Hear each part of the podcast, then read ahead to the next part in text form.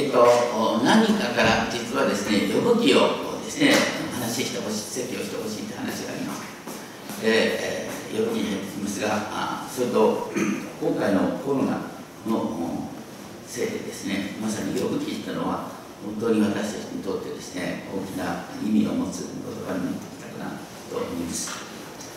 この世界の出来事に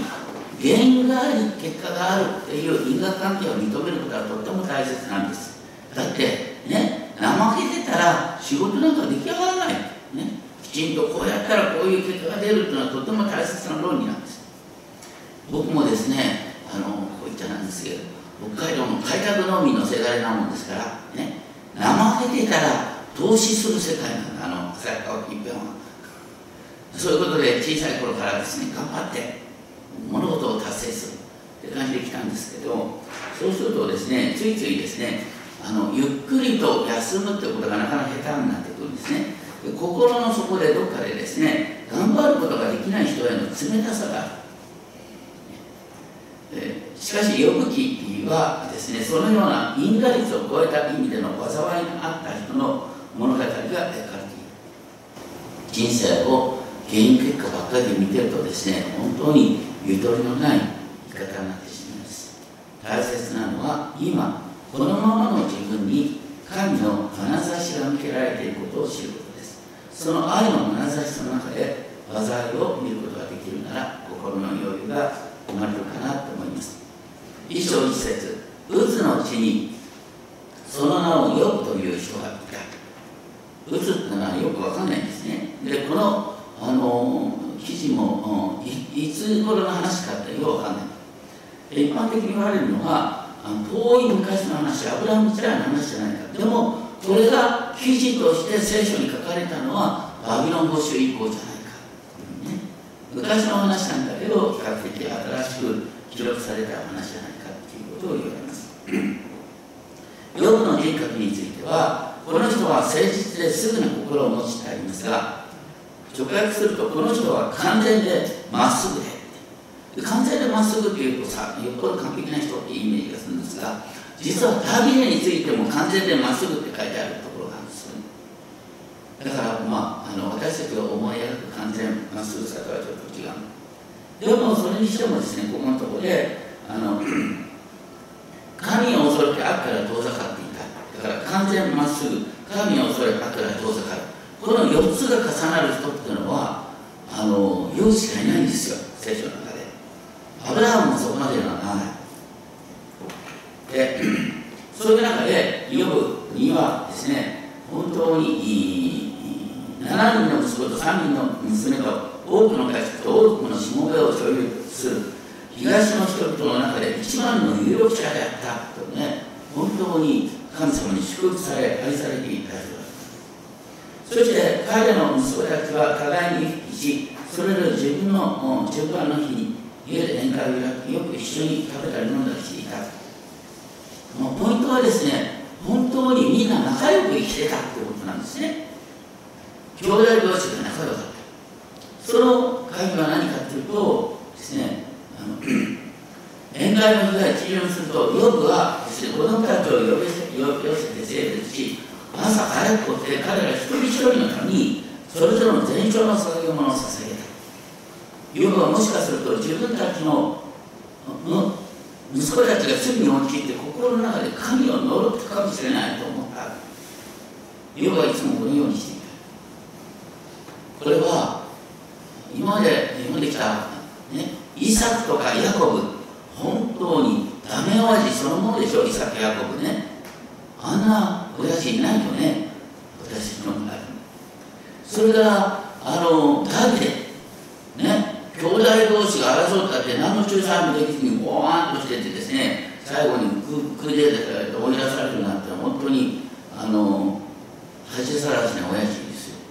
それに比べたらヨブさんっていうのはですね本当に子供一人一人に目を留めてて子供が間違って神を呪ったかもしれないと思ってそして子供をきちんと導きそして子供の罪のためにですね、全焼の生贄を捧げるっていうですね本当にこれこそ聖書に出てくるですね最高の仕業ですね。このようにヨブは素晴らしい人だった。ところがあ神の声がやってきて主の前に立った。サタンもやってきて彼の中にいた。これは何なんだと思うんですが実は神の元にですね見つかりたちが集まってですね会議をする場合がたまにあるみたいなんですね。そういう場面が列王記第一の22章19節以降の中にありますけれども預言者ミカヤが立ってですねあの主の会議の中でですねどうやってアーブを自滅させようかという話があったなんて話が。まあ、とにかくですねそこのところにあの サタンが加わっている。なんで神の会議にサタンが加わるんだと思うんですが。実はサタンっていうのはあのヘブル語のもともとの中心的な意味は告発するものなんですで一番出てくる例がね。あの有名な例で。ゼカリア書3章1節2節を見るとあのバイブルの講習の後の話なんですけど大祭司ヨシュア、ね、の右にサタンが立ってこんな大祭司ヨシュアなんてとんでもないやつなんだ。これらの神の前に立つ資格がないんだって、ね、告発してたのがサタンなんですよ、ね、今、ね、あの皆さんの前であの高橋とかいう牧師なんかとんでもないとか言ってですね告発するのがサタンなんですねとにかくですね、サタンの仕事は告発するものなんですね。で、それ、えー、そして地を行き巡り、そこを歩き回っていた。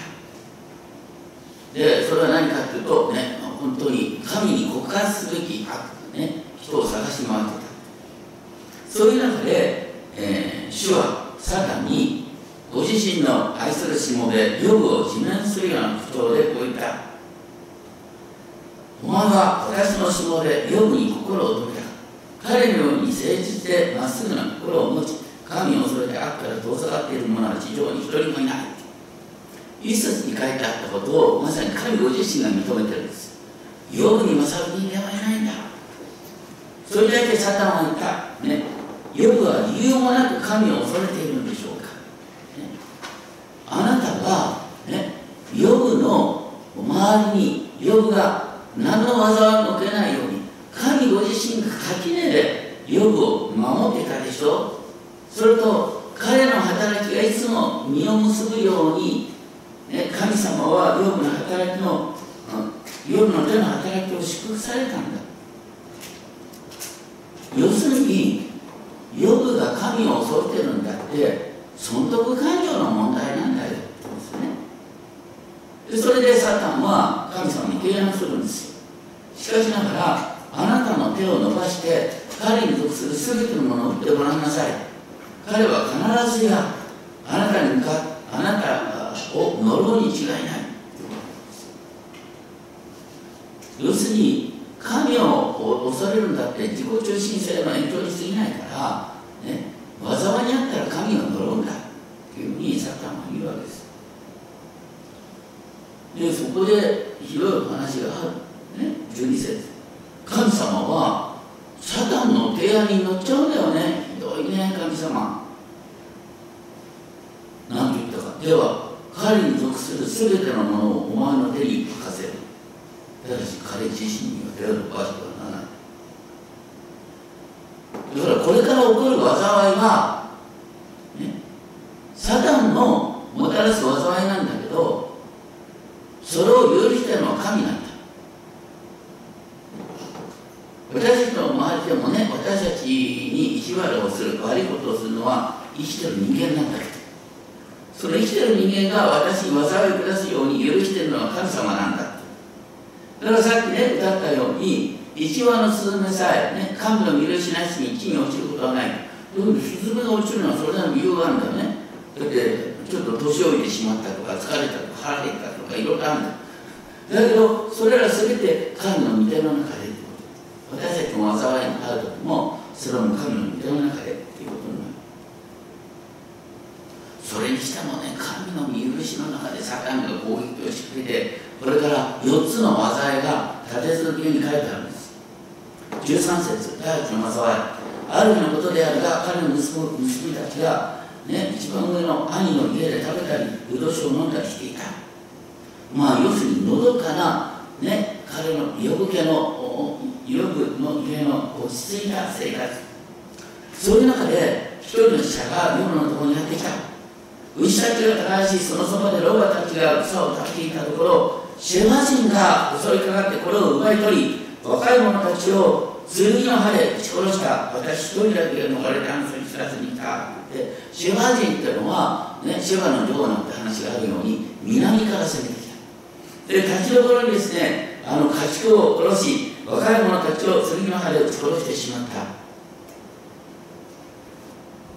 で次に起こったのが第の災い。この者が大地の災いの報告している最中にもう一人が来ていった。神の日が天から下ってきて羊と若い者たちを焼き滅ぼしました。私一人だけが逃れてあなたに知らせに参りました。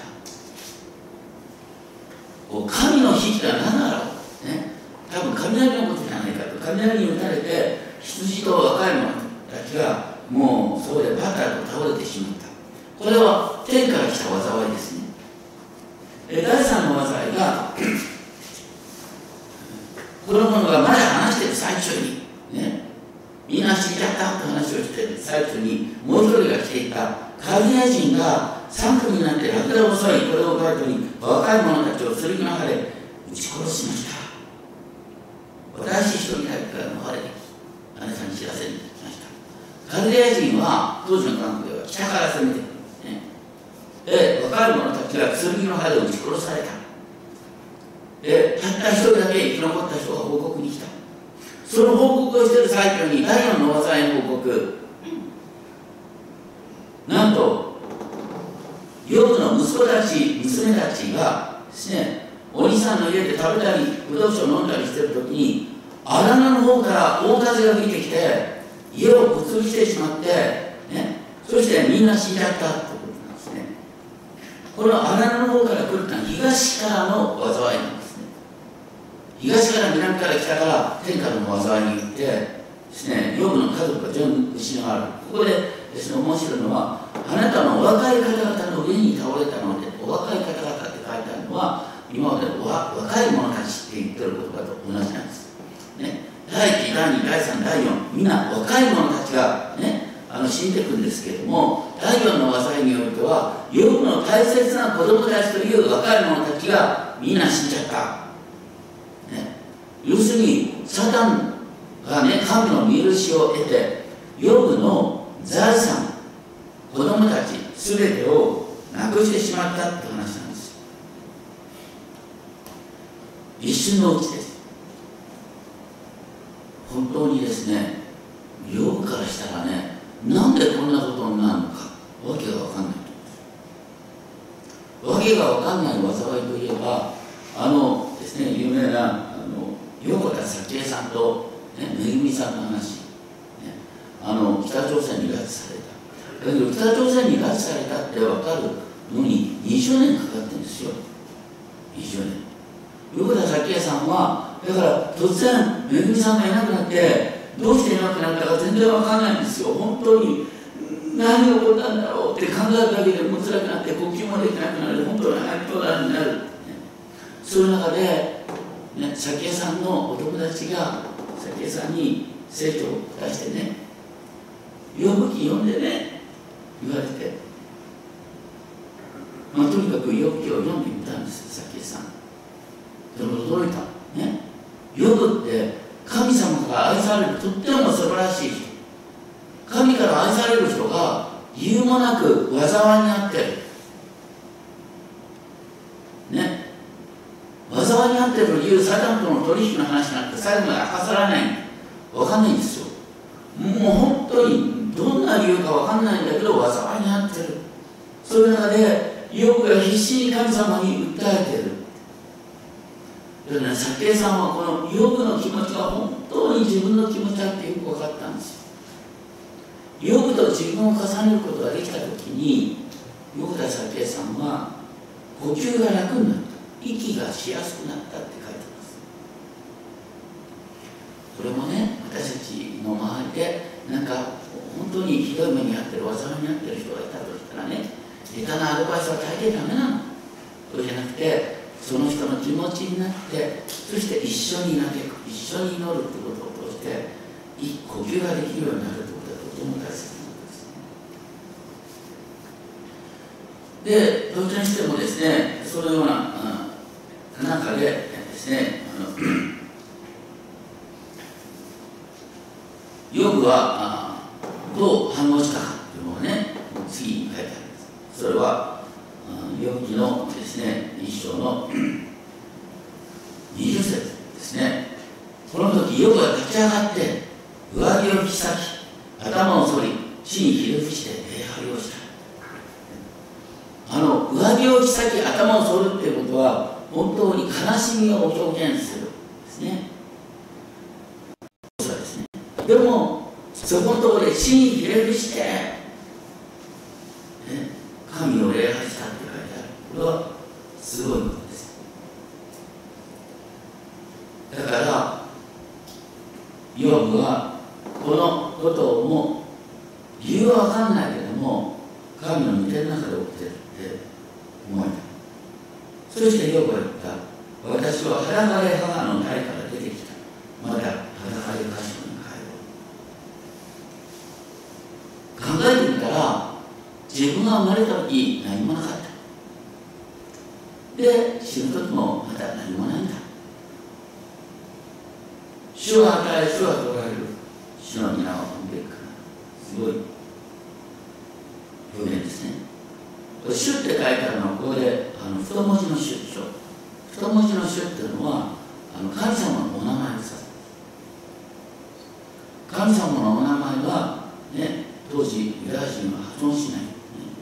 日本においてもね現現在の天皇陛下のことを秋人とか呼び捨てにする人は誰もいないねだからその尊敬の表現として名前呼ばない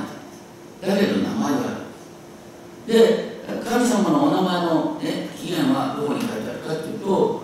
出エジプト3章14節に書いてある。それは何か。私は私はあるというものである。私は私はあるというものであるというのは、ね、神様は本当に名前にもつけようがない。私はある。だから神がいて全てが生まれるんだ。だから主は与え主は取られる。まさに全てを支配しているのはヤハウェご自身だそして主の皆は踏んでいくから。横田早紀さんはめぐみさんが失われてこの御言葉に出会った時にですねふと思ったんですよ。ああ考えてみたら恵みを与えてくださったのは主ご自身だで恵みが生きてるって信じてる。でも私の元から取り去ったのも主なんだ。そこにはなんか主のですね。ご支配があるに違いないと思って。でそれでね慰めになったのは何かというとヨハネの福音書の9章。ヨハネの福音書の9章に何が出てくるかというと、ね、イエス様と弟子たちがですね道を歩いてたらあの生まれつき目の見えない人がいた。そこでさあの出来損ないの弟子は何と言ったかってねイエス様にかって。ね先生この人があの孟子に生まれついたのは、ね、この人の罪ですか？両親のせいですか？とか言って本当にひどい弟子と思う。それに対してイエス様は何とおっしゃったかというとねこの人が罪を犯したのではなく両親ではありません。この人に神の技が現れるためです。要するに原因については言わないんですよ。原因じゃなくてこの人に神の御業が現れるそのことを横田早紀江さんが気づいた時にですね本当に恵みが失われて自分の前がいなくなるということは絶対に受け入れがたいことではあるけどもその恵みが北朝鮮に拉致されたっていうことが明らかになることによってまさに北朝鮮の闇っていうのが全世界に明らかにされてるんですね。一人の少女の失踪を通して北朝鮮の多くの人悲惨に遭っている人々のことがあぶり出されていく。世界情勢が見えてくる。それを通して本当に受け入れがたい悲しみなんだけどそれを通して新しい世界が開けてくるっていう面もあるんだっていうことにだから早紀江さんを築くんです。だからすごいよね。あの横田横田早紀江さんね、えご主人あの手に召されましたけどもでも振り返ってみるとみんな早紀江さんがリードしたのが分かるよね。要するにこの恵みの失踪を無駄にしちゃいけないっていうことで本当に動き回ることができるんです何かっていうと、ね、めぐみちゃんを通して神の技が現れるってことに目を留めてるからですねすごいそして最後の、ね、22節では何と書いてあるヨブはこれら全てのことにおいて罪に陥ることなく神に対して愚痴をこぼすようなことをしなかったこれ実はちょっと愚痴をこぼすっていう訳にしたことちょっとピンとこないとかですねこれはあの共同訳ではこう訳されてる神に対して非難しなかった神を攻撃しなかった神を非難しなかったっていうことですポイントは何かっていうとさっきねサタンは何のためにあの夜に、ね、あの災いを起こしたかっていうと災いを起こすと夜は神を呪うに違いない。神を呪わせたいと思って夜に災いを与えたんです。だから問われてるのはヨブは災いの中で神を呪うか、ね、それとも神にすがるか。でこの後書いてあることをねもう2章3章以降書いてあるのはあの3章以降ヨブの嘆きなんです。嘆きっていうのはさ愚痴に見えるんだよ。愚痴に見えるんだけど神を呪う言葉ではないんですよ。必死に神にすがっているんです。だからねサタンと神との戦いがある。神様はねあのヨブを用いることによってサタンに勝利してるんです。サタンは、ね、人に災いを与えることによって神に呪いのせるっていうのはサタンの経営。それに対して、ね、ヨブは必死に神にすがり、神の助けを求め続ける。領域の結論を言うと、ねまあ、この後もちゃんと丁寧に話しますけど一応あの見るべきところは必要なんですけど領域の最後を見ると、ね、あの一生懸命神様の弁護をしたヨブの3人の友人がいるんだよね。